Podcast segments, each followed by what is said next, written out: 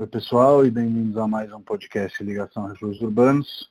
Hoje eu vou conversar com a Solange já já vocês vão entender o que ela faz e por que, que esse papo vai ser legal.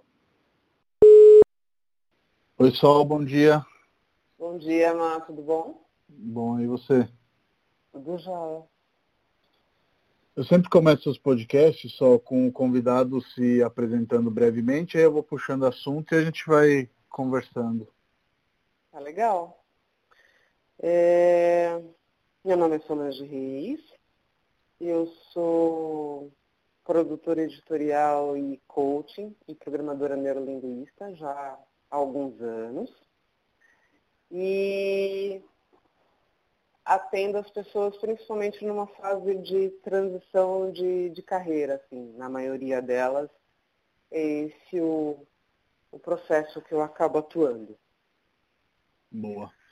E, e só conta um pouquinho mais é, é, do seu percurso, né, até virar produtor editorial e, e depois a questão do coach, que, que surgiu num segundo momento da sua vida, né? Só para a gente ir progressivamente falando aí do seu desenvolvimento profissional. É, vamos lá. Na verdade, minha formação começa com comunicação, né? Eu venho da área de comunicação, eu, eu me formei em, em, produção editorial e locução radialista, também sou locutora. É, então, todo o percurso aí é nessa estrada, hum, muito voltada para a edição de livros, e num dado momento, trabalhando no meio mesmo de comunicação, é, teve algumas coisinhas que aconteceram e eu, eu sempre fui daquele tipo de pessoa que, quando acontece alguma coisa que me impacta, eu olho primeiro para mim, de como aquilo está me atingindo, do quanto eu provavelmente contribuí para aquilo acontecer também, mas para para poder passar, sabe, pela situação sem, sem, sem deixar aquilo me, me destruir, assim. Sempre uhum. foi um exercício interno de o que eu posso fazer de melhor aqui nesse momento ou o que eu posso aprender, né? Sempre vi as coisas muito como aprendizado. Mas teve uma coisa que aconteceu num dado momento que eu falei, gente, não é possível, eu estou passando de novo por isso. De novo, nessa mesma situação na minha vida, não. Alguma coisa está errada. E aí eu fui estudar. Eu fui estudar programação neurolinguística na época. Eu preciso entender de uma outra forma, talvez por um outro ângulo. E dentro do processo da programação, eu descobri, do estudo né, da programação, eu descobri também é, o coaching, aí eu começo a, a, me dedicar e a estudar, e passei alguns anos aí estudando e é assim que a coisa acaba acontecendo, né? Eu sempre gostei muito de, de, de fazer duas coisas ao mesmo tempo, duas atividades eu sempre tive. E a construção de texto, uh, de discurso, ela está muito ligada ao nosso emocional, à nossa construção de raciocínio, nosso diálogo interno. Eu vi as duas coisas funcionando de uma maneira muito clara para mim. Sim. Então, eu continuo atuando nas duas áreas, porque para mim é bem importante. E foi, foi incrível, assim, foi muito legal. E você acha que, que esse percurso é, é, inicial, né? Especialmente eu sempre penso no, no, seu trabalho na editora Abril, né? Que foi durante muitos anos e com equipes grandes, na né? Globo. Como acontece na Globo, desculpa, é. é, é como acontece em corporações, te te ajudou naquilo que depois se transformou esse trabalho de, de, de coaching? Ah, muito. Na verdade, a área de comunicação é a minha base. A gente, a gente conversa, né, com o outro. Pegando o, básico aí da comunicação, né? Eu me coloco para o outro sempre com alguma intenção específica. E a mesma coisa acontece com a gente internamente. E isso acaba ficando muito no nosso dia a dia inconscientizado. A gente não, não, se, não se percebe nesse movimento. E aí é muito legal quando você tem um outro que pode olhar de fora para poder te ajudar a ampliar essa percepção. É com, com certeza absoluta que, que, que essas vivências todas me ajudaram. São a base, né? Na verdade, elas são a base. E só hoje em dia, é, é, e aí eu acho que até me reconheço um pouco porque a nossa categoria de corretores também é mal falada algumas vezes, também às vezes eu a, a, acabo ouvindo, é, ah, coach não serve para nada, isso aí é tudo papo, e não sei o que, não sei o que. E realmente a gente sabe, como em todas as profissões, que existem bom, bons, bons coaches e, e, e outros menos, né? É, bons coaches e outros menos.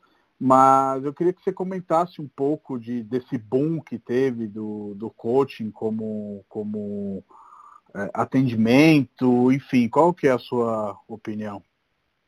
É, eu tenho uma visão um pouco particular em relação a isso, porque eu vi durante vários cursos que eu fiz, muita gente fazendo curso de, de coaching, é, porque as empresas pagavam para o funcionário fazer e não uhum. porque ele efetivamente estivesse interessado. E eu vi, eu presenciei muita gente que é, dentro mesmo do próprio do, do, curso não, não gostaria de estar ali, estava porque foi de alguma forma obrigado.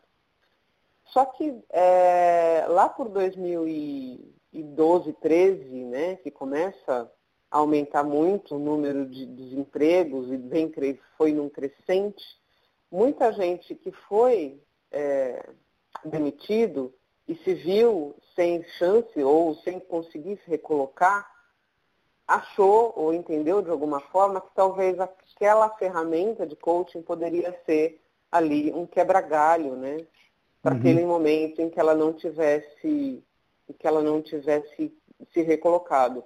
A questão é que lidar com o comportamento humano exige da gente realmente um, uma dedicação, um estudo, um olhar de verdade para o outro. Não é você pegar uma ferramenta e fazer lá uma meia dúzia de perguntas e não saber o que vai fazer com a resposta. Porque o problema não é você ter a ferramenta. O uhum. problema é você entender o que você vai fazer com aquela resposta para poder ajudar a pessoa, né?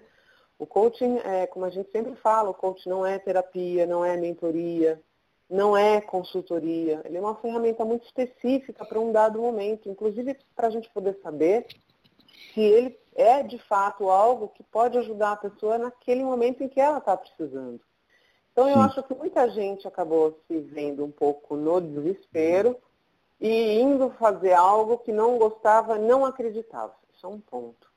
Uhum. Outro ponto, eu acho que também é, algumas pessoas que se iludiram achando que é, o fazer o coaching, ou, ou, fazer palestras de coaching, enfim, tornariam elas muito ricas ou milionárias, o que é bastante engraçado. Sim. É, porque também não é uma realidade. Então, é, acho que houve um equívoco por parte dessas pessoas que, e muitas que realmente não levaram a sério. E aí, como toda profissão, né, infelizmente, a gente também teve aquela parcelinha de pessoas que achavam que podiam é, é, dar uma gambiarra, né? falar que é e não é. E, e infelizmente está aí no mercado, faz, falando coisas um pouco às vezes até absurdas, como a gente viu.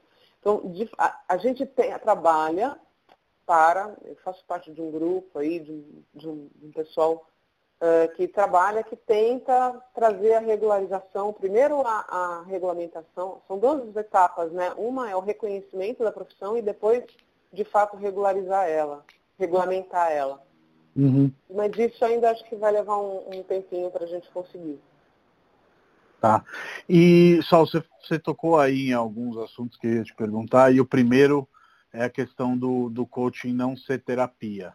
Eu acho que isso é algo que às vezes se confunde, né? Porque o nosso lado pessoal está sempre atrelado também ao lado profissional. Só que no coaching a gente não vai trabalhar o lado pessoal, né? Você quer comentar claro. um pouco sobre isso?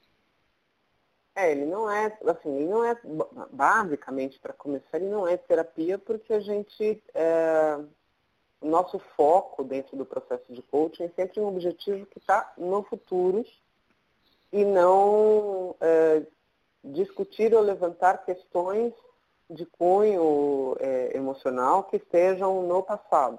Né? Então, até porque a gente, eu falando aqui de coaches que não sejam psicólogos, evidentemente, não tem claro. essa habilidade, essa ferramenta. Não tem a uhum. técnica, não é um profissional preparado.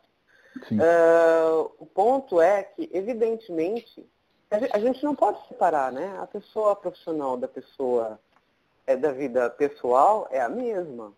Então, Sim. o ideal é que você tenha um equilíbrio entre esses dois ambientes. Quando a gente uh, fala que não é que, que é focado só em alguma coisa, porque, por exemplo, você pode fazer o coaching para a sua vida pessoal, né? Sim. É, a questão é se a pessoa traz gatilhos emocionais de nível profundo que não foram resolvidos, dores que estão aí e que travam ela para a ação. Ela não pode, é, ela não consegue agir. E o coaching é um processo de pressão, o coaching é um processo de ação efetivamente. Se a pessoa não consegue agir porque ela está é, diante de uma trava emocional profunda, não pode ser o coaching que vai dar continuidade para isso. Ela precisa de uma ajuda Sim. terapêutica de fato. Então, e aí, então, nesses casos, você norteia só, tipo, ou fica entre as Sim. linhas? Como não, é? sim, a gente, a gente sempre verifica isso junto né, com a pessoa. Uhum. É, eu preciso entender, preciso de discernir uma situação da outra, para a pessoa também ter clareza de que ela precisa dessa ajuda. Então, muitas vezes, na verdade, antes de fazer o processo, antes de começar qualquer processo, eu costumo perguntar para as pessoas, eu faço uma sessão de apresentação, é, eu converso com ela, eu verifico informações básicas, importantes da história dela. As pessoas sempre trazem uma história é, muito grande, muito forte da própria vida. E informo como é o processo, explico e aí isso é muito importante e eu pontuo sempre. E eu falo, já deixei de atender algumas pessoas por conta disso. Eu não atendo. Eu, se eu, e eu explico, olha, não, não é o momento. Uhum. Procura um profissional que possa te ajudar. E quando este profissional te falar que é ok, é, que você pode encarar um processo de coaching, aí me procure e a gente toca o barco. Mas Sim. antes disso, não. É uma ferramenta. É, porque é exatamente isso, né? Embora ele seja focado no futuro e etc e tal, eu não tenho como. Eu estou falando, é evidente que eu vou estar tratando no meio do caminho de pessoas que fazem parte da vida daquela, uh, daquele ser, de situações emocionais também. E aí a gente vai estar focando em tudo, Sim. né? É, digamos, não sei se você concorda, que o coaching ele, ele ele é um pouquinho mais superficial, né, do que a terapia, mas se não tiver uma base ali, não tem como ter coaching, né? E a base realmente é a terapia, porque senão vai, vai o coaching vai só espanar a pessoa, né? Exatamente, é isso mesmo. O coaching e, tem uma limitação clara. Sim, e você falou, e eu vivi o processo de coaching com você várias vezes, e a gente vai falar aqui também do fato que, que a gente é, é, dá essa possibilidade para o pessoal da, dos associados da Refúgios. E uma das coisas que você falou é que o coaching é pressão, e eu ia exatamente falar também sobre isso, no sentido de que ele é um incômodo, né? O coaching não é um parceirão, digamos assim.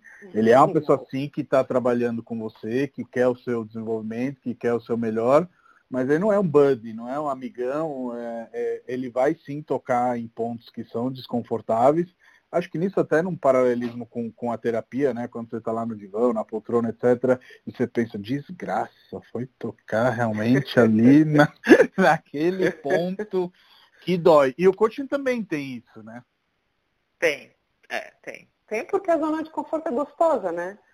A gente tem o hábito, quem nunca? Ah, eu quero tanto aprender inglês, eu quero tanto emagrecer, eu quero tanto é, melhorar nisso para, sei lá, ter um nível melhor dentro da minha carreira e eu só quero tanto, eu quero tanto, eu quero tanto e não faz, entendeu? E esse não ir, ele tem um motivo, né?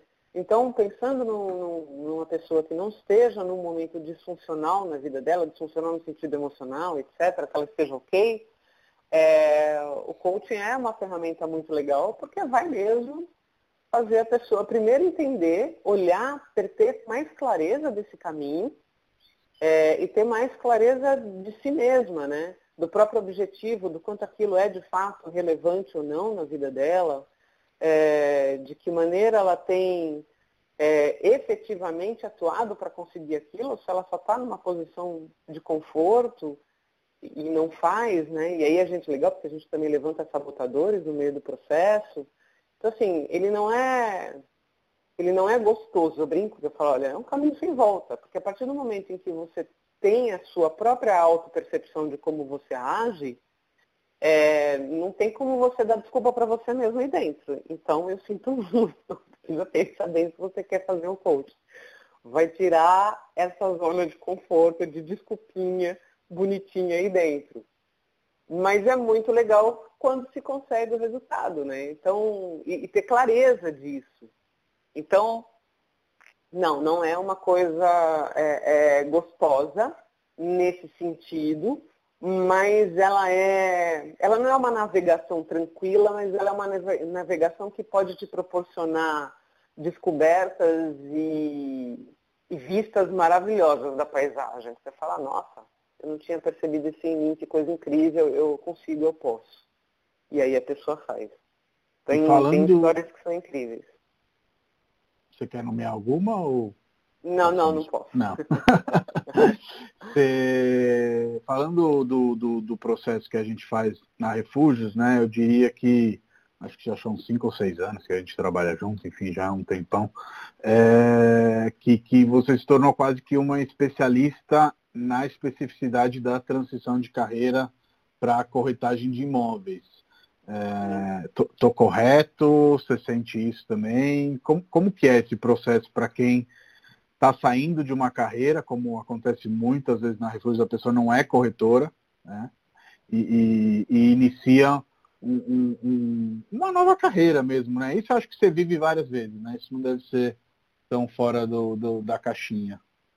É, a gente tem uma, uma, assim, às vezes as pessoas acreditam que transição, só para trazer um pouco esse conceito de transição, que é muito legal, o professor João Dutra explica isso, a gente entende que transição às vezes é uma mudança né, de área para outra, mas às vezes só o fato de você mudar de nível hierárquico dentro de uma empresa, você já está transitando, porque está te exigindo habilidades e competências diferentes. Quando a gente fala de transição de área, é, isso acaba ficando mais complexo, né?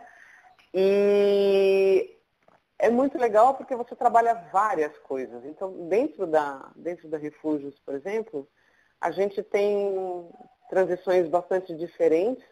Eu acho que talvez a mais desafiadora, duas, dois pontos mais desafiadores, é o fato de você passar a trabalhar é, com uma renda que não é fixa, né?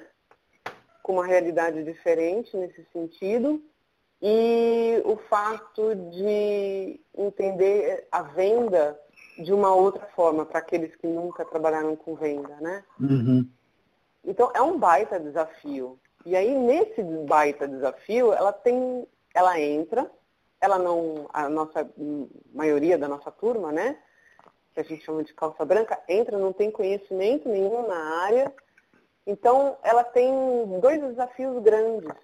Um é aprender tudo que ela precisa aprender por parte da equipe da Refúgios que treina elas para corretagem, né? Uhum. É, então, tem toda essa parte de aprendizado técnico, uh, e principalmente que vocês fazem brilhantemente também, de entender o outro, né? esse olhar que se tem para o cliente na Refúgios é completamente especial e diferente, então tem toda essa parte de, de aprendizado, e ao mesmo tempo ela tem que olhar para ela e ver como é que ela funciona quais são as forças que ela tem, que ela precisa usar nesse momento para essa transição, uh, forças que ela vai, e competências, habilidades que ela vai precisar desenvolver, e tudo isso muito intenso, tudo isso ao mesmo tempo. E é muito, é, é muito legal. Eu falei para alguém, eu falei para alguém, agora eu não vou lembrar para qual dos meninos que eu falei isso, e talvez a sensação seja um pouco de estar no Masterchef, sabe? Essa coisa de muita pressão, um pouco tempo, mas você tem muita coisa para aprender, ainda que a gente leve para eles tudo muito uh, estruturado e de uma forma paulatina, mas a Sim. intensidade é muito grande, né? Sim. E aí você chega num ponto que eu acho que é o fundamental, que às vezes as pessoas esquecem na, na, na corretagem, ainda não identifiquei bem porquê, que é o da experiência, né? Então acho que esse exemplo do Masterchef ele é perfeito porque por mais que as pessoas já sejam chefes, né, já cozinham, etc., aquela experiência ali de fazer em dois minutos, três minutos, etc., é nova, né? E você só vai se habituar a ela com o tempo e com os erros que vão ser corrigidos ao longo do, do, do percurso que você vai ter. E na corretagem, às vezes, as pessoas se esquecem, né? E aí digo aquelas que eventualmente faz seis meses, abandonam, enfim, que qualquer carreira, é, ela demanda um tempo de absorção, né? Da experiência e depois que você tem experiência, aí sim você vai realizar seus resultados no, no, na esfera da satisfação humana, na esfera da satisfação financeira, enfim. Exatamente. Né? A gente está falando aí, você acaba desenvolvendo resiliência, porque não tem muito como não desenvolver, você precisa desenvolver resiliência. É aquela história do não a gente já tem, então precisa lidar com ele. Mas você me lembrou, eu nem, eu nem sei, não sou da área, mas eu fico imaginando aqui, por exemplo, acho que faz algum sentido, quando você é piloto de aeronave, você não senta no avião e vai. Não, né? Você tem todo um processo anterior, de muito tempo, acredito eu, teórico e até prático, no chão, para treinar aquilo. E depois uhum. você é, é, alçar voo, né? Sim. E aí os voos vão ser maiores e mais longos é, e mais desafiadores conforme for exatamente a sua experiência. E isso leva tempo, não tem, não tem jeito. E esse tempo, é, é, essa experiência é o dia a dia. É aprender, é entender que, puxa, errei aqui, mas ok, o que, foi que eu errei aqui? O que, que eu preciso fazer para não errar mais e fazer melhor, da melhor maneira possível? E nessa, nessa, nesse caminho, nesse aprendizado, também entender, uh, vai desenvolvendo essa resiliência, ixi, desculpa, resiliência, e, e não perder o foco, sabe? Não, não, não perder, é, de fato, a mira do quanto aquilo te satisfaz, o quanto aquilo é importante para você e que prazer aquilo está te trazendo, porque não é só a questão do trabalho em si, mas é o quanto aquilo está realmente me realizando, que é uma coisa que a gente trabalha dentro da Refúgios, muito. E que para mim é uma das coisas que mais me anima, assim, sabe? Me, nossa, uma coisa que para mim é muito prazerosa. As pessoas estão ali, é, não sei se você vê da mesma forma, mas eu vejo, elas estão buscando efetivamente uma realização é, profissional, mas é uma realização interna também. Sim, é, sim, com certeza né? De, de poder, puxa, eu aprendi algo novo, eu desenvolvi algo que eu jamais imaginei que eu fosse fazer antes e estou fazendo com excelência, e estou fazendo bem, e tenho segurança para fazer. Então, isso é sensacional. É, na verdade, Legal. acho que quase todos na Refúgios é, chegaram até nós ou porque tinham uma satisfação, insatisfação econômica ou porque tinham uma insatisfação humana daquilo que eles exerciam, né? Então, Sim. sempre existia ali um, um, desequilíbrio e a maioria das pessoas que chegaram na Refúgios não eram consultoras antes de, de, de virarem dentro da Refúgios, aí seguindo todos os passinhos lá entre Sim. fazer o curso técnico, pegar o CRES, etc e tal, mas acho que a sua analogia do, do Assalvou, ela é perfeita porque, inclusive eu sou apaixonado de, de, de aviação, então posso complementar algumas coisas, os primeiros voos que você faz, você faz com o instrutor do lado. Você não sai fazendo voo solo, é, mesmo que você tenha feito o treinamento no chão. É claro que aí depois de algumas, muitas horas voando com alguém ao seu lado, certo ponto o seu instrutor vai falar, agora você vai alçar o voo sozinho e você decola, faz o, a, a, o, o, seu tempo aí de, de, de cruzeiro e volta e aterriza sozinho. Isso vai existir em certo momento. E eu acho que o nosso treinamento, o coach que eles fazem com você, acabam sendo esse momento preparatório. E tem também, indo lá para aquele lado da experiência que a gente estava comentando, todo o fato das checklists na aviação, né? Então, tem tanta coisa para fazer dentro de um avião que não é tudo na cabeça do piloto. Muitas vezes, realmente sai um checklist da máquina falando, ó, você já fez isso, ligou os flaps, desacelerou, foi para tantas milhas, enfim. É, é, isso realmente acaba acontecendo e acho que na nossa profissão essa é a experiência, né? Então, desde a gente é, saber realmente de cabeça como faz, ou até nós mesmos usamos checklist. Então, tem checklist para fazer captação, tem checklist para fazer anúncio. A, a, a experiência permite um desenvolvimento de um método produtivo mais assertivo, né? E acho que uma coisa que todo mundo quer ter, quer ter resultado e no menor tempo possível, a gente também quer que os associados é, sigam essa linha. Mas a gente nunca tem que esquecer que tem coisas que levam seu tempo, né? Tipo, é, é não, não tem como acelerar é, algumas coisas, né? E uma dessas é o desenvolvimento numa nova profissão, né? Não vai acontecer em uma semana. É, precisa ser consistente o processo. Mas você falou uma coisa agora que me lembrou, que é um fato. É... A gente tem pessoas de perfis completamente diferentes. Então, enquanto uma tem uma facilidade muito grande com determinada tarefa dentro do processo como um todo, outra vai ter uma certa dificuldade. Isso muitas vezes, porque ela está se descobrindo, inclusive, fazendo aquilo, né? Uhum. Então, é, é, é, isso também acaba determinando um pouco esse tempo, né? Esse tempo de quando que o instrutor vai falar pode alçar o voo sozinho e fazer tal coisa. E o que é legal, que é legal dentro da, da Refúgios, como a, a equipe é muito, está sempre muito junta, está sempre numa troca muito rica e muito verdadeira entre todo mundo ali, né, as segundas-feiras são, são sagradas, o pessoal que vai entrando, que é novo e vai entrando, tem uma vontade, ouve o outro e se empolga muito com o que está ouvindo, com a experiência do outro. E isso é muito legal, porque isso é, vai dando uma perspectiva de futuro possível para ele. Não, se fulano, se fulano conseguiu desenvolver e passou também pelas fases, eu também posso. E isso é algo muito fortalecedor no processo. Sabe? A pessoa não se sente, é, é, puxa, além de tudo, tenho que aprender tudo, tenho que olhar para dentro, tenho que. É muita coisa. E, nossa, não sei se eu vou ser capaz. Então, isso tudo não acontece solto. Isso acontece muito amarradinho, muito bonitinho, com todo mundo, é, de uma certa forma, é, lá no, fundo, no pano de fundo, como apoio mesmo né, no Sim. dia a dia. Então, é, é, é, ver essa evolução e ver essa mudança é muito legal. Sim.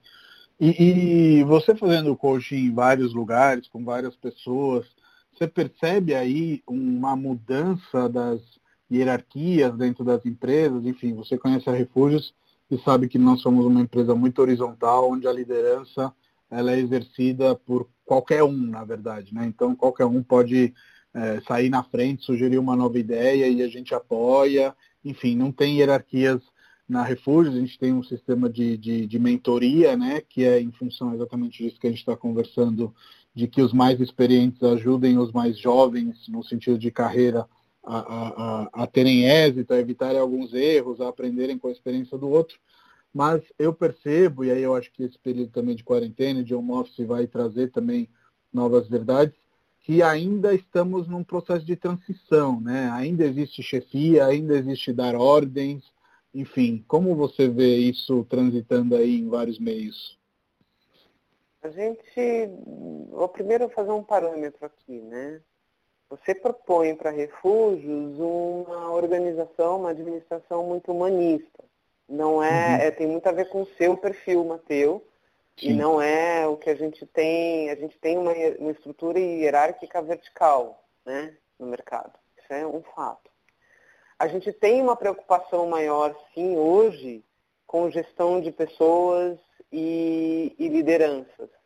De fato, há já alguns anos, as pessoas vêm se questionando sobre esse relacionamento e vêm tentando melhorar, ou vêm tentando aprender para melhorar essas habilidades, né?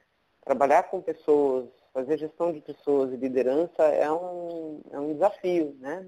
Não é, é uma habilidade que você aprende, mas precisa se dedicar a ela, porque precisa exercitar empatia. Então, é, toda empresa sempre vai precisar de processos bem estruturados para ela poder caminhar e ter resultado. Isso é um ponto. E as pessoas precisam ter aquele momento de aprendizado nesses processos e encontrar ali o seu grau de, de, de excelência na atividade, na execução desses processos. Juntamente a isso, a gente tem a convivência e o relacionamento humano, seja com ah, os clientes internos, né, para quem está dentro de uma empresa maior e tem os clientes que são internos, quanto com os clientes externos e os pares, sejam eles de níveis hierárquicos é, qualquer. Então, dentro de uma empresa maior, é, eu tenho, dependendo da, da, natureza da empresa, nas áreas de comunicação, a gente tem, eu, eu me dou bem com a minha, com o meu líder, mas eu também consigo ter bons relacionamentos com o líder do meu líder. Assim, a coisa, relacionamento do dia a dia, sabe? De conversar e etc. Não de atravessar as pessoas na, nos seus graus de autonomia, não é isso que eu estou falando. Uhum. Mas existem mas ainda existem empresas que são mais fechadas, mais amarradas e que essa possibilidade de relacionamento uh, ainda não, não ocorra. O que eu acho que a gente está passando obrigatoriamente hoje, a gente está passando nesse momento muito específico por questionamentos vários, né? Uhum, e sim. isso de relacionamento, ela é uma questão que é o calcanhar de Aquiles de muita gente, porque é na base do relacionamento verdadeiro de tipo, eu trabalho com fulano. Eu trabalho com fulano de que jeito? Na hora que eu estou conversando com fulano, eu olho no olho do fulano? Ou eu estou sempre olhando para qualquer outra coisa, eu mal sei a, cara, a cor do, do olho do fulano com quem eu estou conversando. Oh, mas quem é fulano? Ah, não, fulano é da minha equipe, ele trabalha comigo e você mal conhece ele. Então, é, é, o relacionamento o bom relacionamento, o relacionamento respeitoso, aquele que olha para o outro de verdade é, e entende que ele está ali no momento de troca de atividade dentro daquela estrutura maior que é a empresa, é que determina muitas vezes, na grande maioria das vezes, eu não vou dizer que seja 100%, boa parte das vezes, engajamento. A pessoa que, para engajar em uma empresa, ela precisa se sentir fazendo parte. A gente tem uma necessidade de pertencimento humano. E olha que louco, é uma das nossas bases, né, aí, de, de necessidade humana, pertencimento. E aí, olha o que está acontecendo com a gente agora, né? A gente está dentro de casa, muita gente, evidentemente, com sua família, muita gente que mora sozinha, está sozinha, e como é que está isso? Fica muito evidente, né? A, a, é muito louco porque vem aquela história da ausência quando falta alguém. Assim, pegando um exemplo, vai, meio, meio é, é, extremo, mas quando alguma pessoa falece na sua vida e você mora na mesma casa, a ausência da pessoa se torna extremamente presente. É, e eu acho que está se tornando extremamente presente a necessidade da companhia ou da convivência do outro agora, nesse momento de distanciamento social. Que a gente está entendendo quanto faz ou não diferença a convivência com as outras pessoas é, dentro de um, de um relacionamento de trabalho também, né? E esse tipo de relacionamento que um gestor ou que um líder determina dentro de uma empresa vai determinar o nível de engajamento que aquela pessoa tem, porque ela precisa se sentir significativa, ela precisa se sentir fazendo parte. E aí a gente vai entrar em vários aspectos, por exemplo, feedback, né? Uh, Se eu estou conversando com, com alguém da minha equipe e que não está tendo uma performance legal ou que não está trabalhando legal, eu preciso entender o que está acontecendo. Eu tenho ali um ser humano. Alguma coisa está acontecendo. Se eu confio, premissa, se eu confio no meu processo de treinamento, se eu confio é, naquilo que foi ensinado, se eu tenho claro, se a pessoa entendeu claramente o que, que se espera dela, isso é outra coisa que muitas empresas não, não colocam. Se o líder é, deixa muito claro, olha, eu preciso que você atue de forma X e Y, eu entendo é, o comportamento assim, assado, está claro isso para ela, e ela não está performando, o que está acontecendo? Então, é sentar e conversar. Sim. E, sabe, para a pessoa entender que ela está dentro de um ambiente de gente, né? Não Sim. de máquinas. E, e aí ela engajar.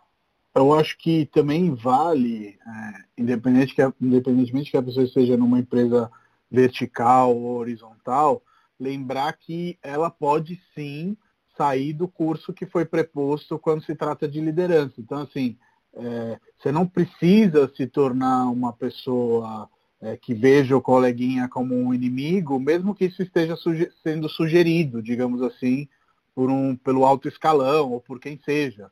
Você pode sim pegar o coleguinha e falar, cara, a gente não é inimigo, a gente é colega, a gente eventualmente pode até trabalhar junto e obter mais resultados do que ficar nessa de eu escondendo informação de você e você de mim e a gente achando que a gente trabalha em empresas diferentes, sendo que a gente trabalha na mesma empresa e a gente pode alcançar resultados melhores se a gente for colaborar. Lembrando que na Reforço também, eu acho que é legal deixar isso claro, a gente não vê a colaboração como algo tipo, ah, é legal ser bonzinho. É claro que é legal ser, ser bom, tipo, seja uma boa pessoa, mas a gente entende que a colaboração ela leva uma produtividade mais alta, não menos alta.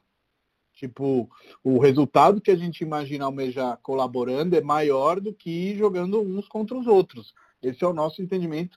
E eu acho que tem dado certo, porque a gente vê realmente vendas que saem do papel que eventualmente não sairiam sem essa colaboração. A gente vê um crescimento das pessoas que entram na equipe muito exponencial, graças a essa colaboração. E aí é uma roda que começa a girar, porque o cara que entrou e teve a ajuda do colega, quando entrar um novo, ele vai ajudar o colega novo. Então, é, é, acaba sendo muito legal e, e, torna o ambiente um ambiente bacana para todo mundo, né? Eu acho que isso acaba fazendo uma diferença muito grande. Mas aí eu acho que a gente chega em uma das suas expertises, né, que é o PNL, a programação neurolinguística, que, na minha opinião, mas eu sou um leigo, deveria se chamar reprogramação neolinguística, né? Porque, uhum, de, uhum. de, de, de, de certa forma, todos nós chegamos é, é, ao mundo do trabalho, especialmente, né? Já com crenças sobre nós, sobre a instituição, sobre o outro. E, às vezes, são essas crenças que é, é bloqueiam o nosso desenvolvimento, né? Quanto é importante, nesse sentido, a programação neolinguística, acho que vale uma premissa sobre o que é para quem está no, nos ouvindo e, e, e, sobre como ela atua no dia a dia no coaching aí para você. É, a programação ela é bom, enfim, né? Basicamente a gente entende com a programação e, e por isso que chama programação e não re, né?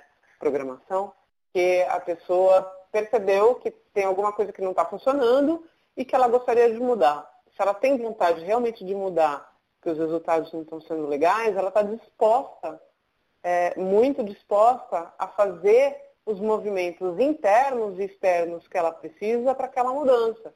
E vai Sim. exigir uma certa, uma certa energia aí. Agora, falando da questão do, do da colaboração interna que você estava tocando, é, eu concordo, eu concordo plenamente.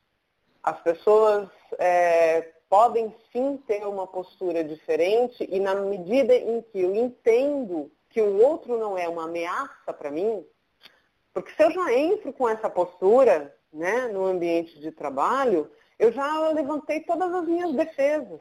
E às vezes eu não consigo nem deixar o outro se aproximar.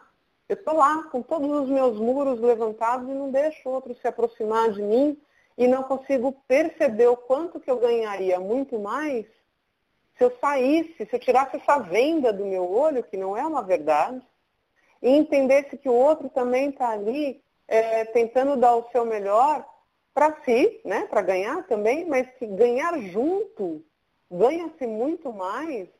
E, não, você pode até, vamos lá, falando da questão da, da venda, né?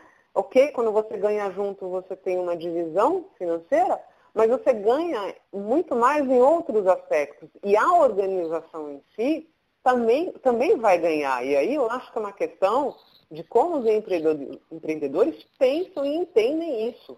né? Sim. Que a equipe aí, junta vai engajar e ganhar muito mais. Nessa questão é, de, de dividir, eu acho que vale uma complementação. Muitas vezes 100% de, de, de uma negociação é nada.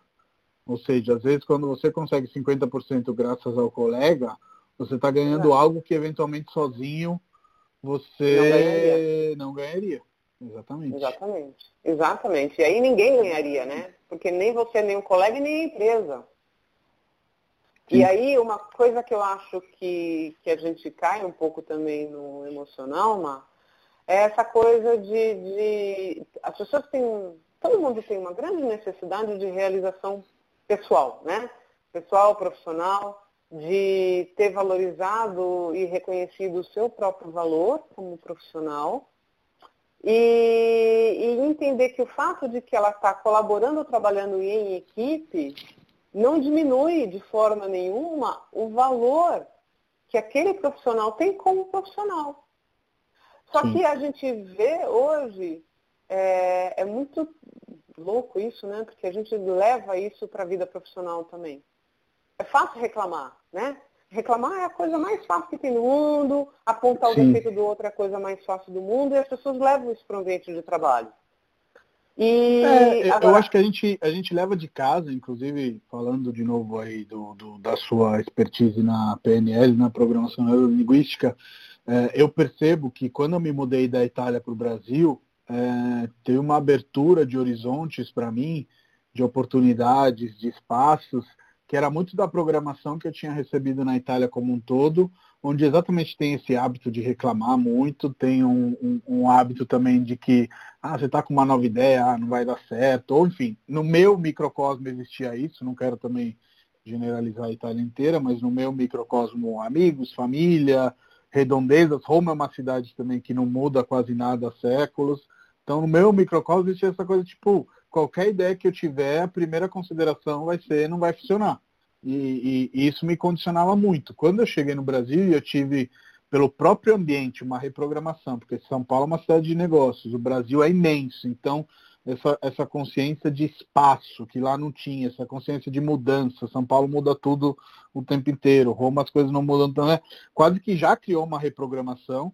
E aí, aos poucos, eu mesmo me programei para falar, não, cara, dá para você fazer coisas, dá para você ter ideias, dá para você realizar.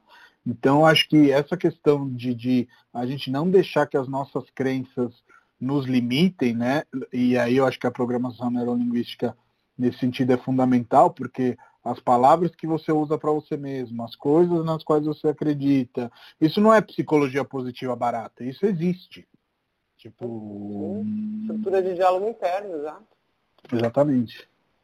É, é isso mesmo. E aí essa, essa, esse hábito de, de reclamar o, o por defeito é, é, a gente acaba fazendo, né? Sempre.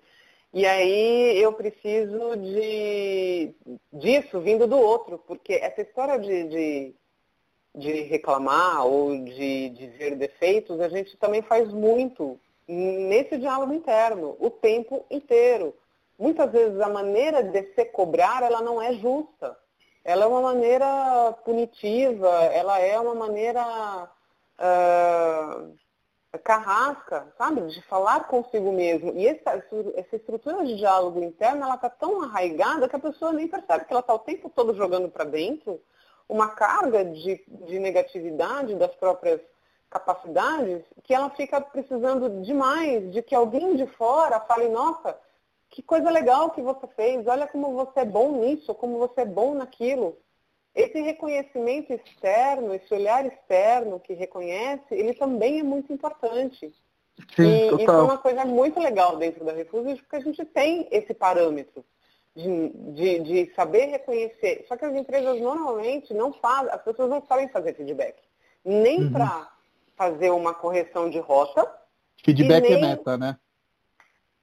Às vezes, às vezes é uma, é uma. Eu digo assim, nessas empresas, né? feedback né? é meta, é isso que eu quero dizer. Tipo, você chegou na meta, você vai ter o feedback, você não chegou na meta, você vai ter o feedback. Mas feedback ah, não é só meta, né?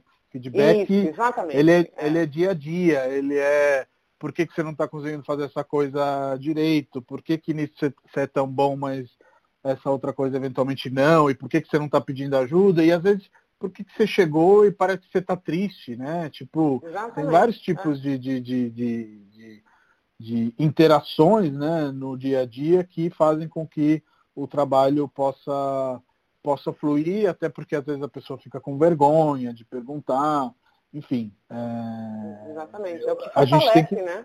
Sim, a gente tem que deixar essa, essa fluidez na empresa, né? Para que cada um consiga é, ser o que quer e ver se dá para ser o que quer naquele ambiente, ou eventualmente descobrir que não e poder fazer a mudança, enfim. Eu, eu ou enfim, todos que entrevistam para refúgio, a gente é muito claro nas primeiras conversas especialmente sobre quais são as dificuldades. Porque todo mundo entra no site da Refúgios, vê imóveis bonitos, aí vê a equipe, todo mundo feliz, vê de outras carreiras, está dando certo, não sei o quê. Fala, então é conto de fadas. Eu também vou chegar e vai ser assim. Pode ser que sim, mas tem todo um caminho ali para ser percorrido e ele é um caminho de resiliência, como você também falou quando você estava falando do, do, dos pontos da transição de carreira, né?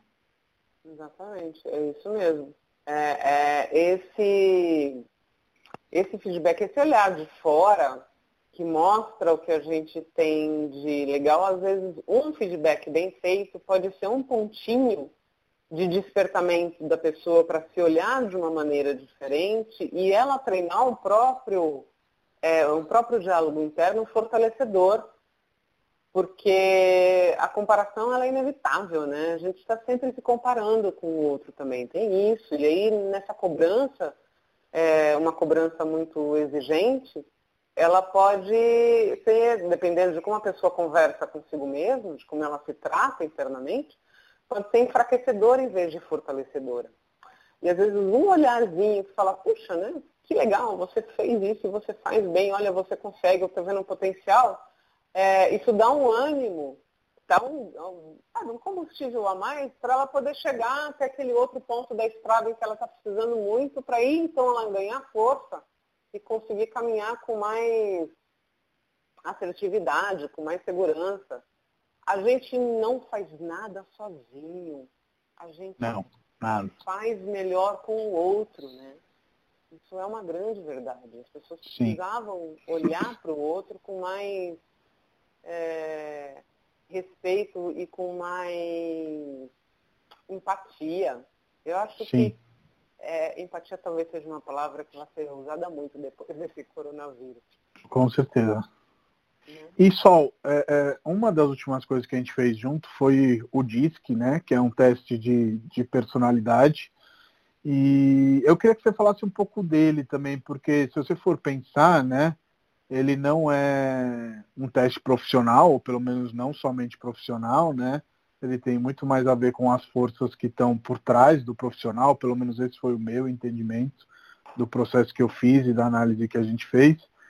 Mas ao mesmo tempo a gente volta de novo no assunto de como é importante a gente se conhecer como pessoas para a gente poder performar como profissionais, né? Sim, com certeza. Só fazendo um, um adendo, é senão minha professora me mata. o DISC, na verdade, ele, não é, ele é um assessment de tendência comportamental, né? Na verdade, o, nenhum teste rotula a gente dizendo que, que a gente é A, B uhum. ou C. Né? No caso do DISC especificamente, ele é um, um assessment de tendência comportamental aí para os quatro fatores, que é o dominante, o influente, o estável e o conformidade, o cauteloso é, e que indica para a gente uma tendência comportamental é, bastante diversa, né? tanto no meu ambiente natural quanto no meu ambiente de trabalho. O nosso foco foi, foi o trabalho. E a gente fez o DISC e motivadores, né? que é um outro assessment também. Então, o DISC vai dizer como eu me comporto e, e o quanto este comportamento é observável pelo outro, né? porque ele está falando de comportamento observável e os motivadores que vão dizer o porquê que eu me comporto como eu me comporto, que é aquele que não é observado pelo outro e às vezes sequer a gente tem consciência é, própria dos nossos, dos nossos próprios motivadores. É, a ideia é exatamente essa, de trazer uma ferramenta de autoconhecimento para a pessoa é, poder olhar, e assim, uma das coisas que eu ouvi que foi legal, foi, nossa, coisas que eu ouvi que eu acho que são interessantes dentro desse parâmetro. Nossa, mas você está me lendo. É exatamente assim. Ou, por exemplo, é, puxa, eu sempre achei que isso fosse um defeito. Isso é muito louco, né? A pessoa se cobrava é, querendo mudar o que ela é. É a tendência natural dela. Então não é uma, um, um defeito, é uma tendência de comportamento. O que, que e tem aspectos que, de atenção que a gente fala, olha, se você estiver é, é, exagerando muito, vamos pegar um perfil que tenha macrovisão e que não seja focado em tarefas, tá? Que seja um perfil que tenha dificuldade com uh, rotina. Isso é um ponto de atenção desse perfil. Ele tem N qualidades.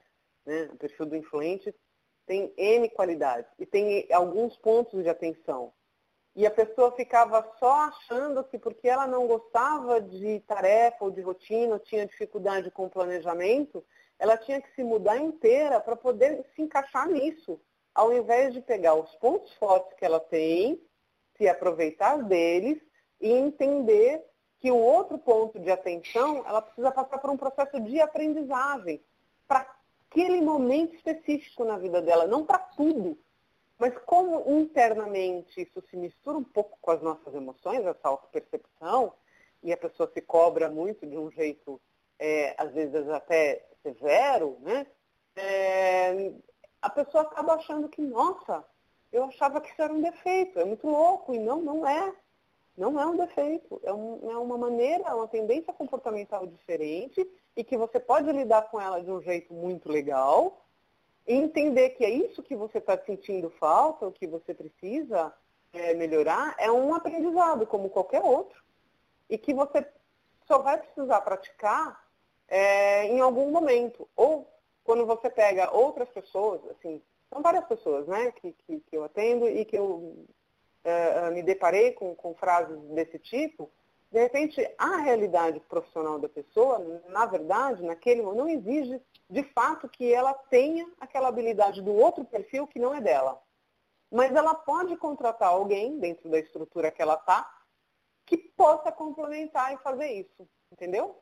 Sim, então, perfeitamente. É, é, o disco é muito legal por conta disso, né? Eu sou suspeita, eu gosto, porque traz essa ferramenta para a pessoa de autopercepção, de reflexão, e traz para ela, na mão dela, a possibilidade, ou como diria um antigo professor meu, o poder de mudança.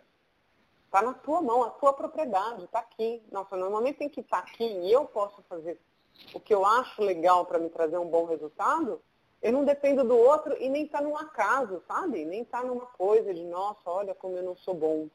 Total. é muito legal. Foi uma experiência muito boa fazer isso com a galera. É, eu acredito muito que às vezes a gente se vê de uma maneira que, que, que não espelha quem somos, né?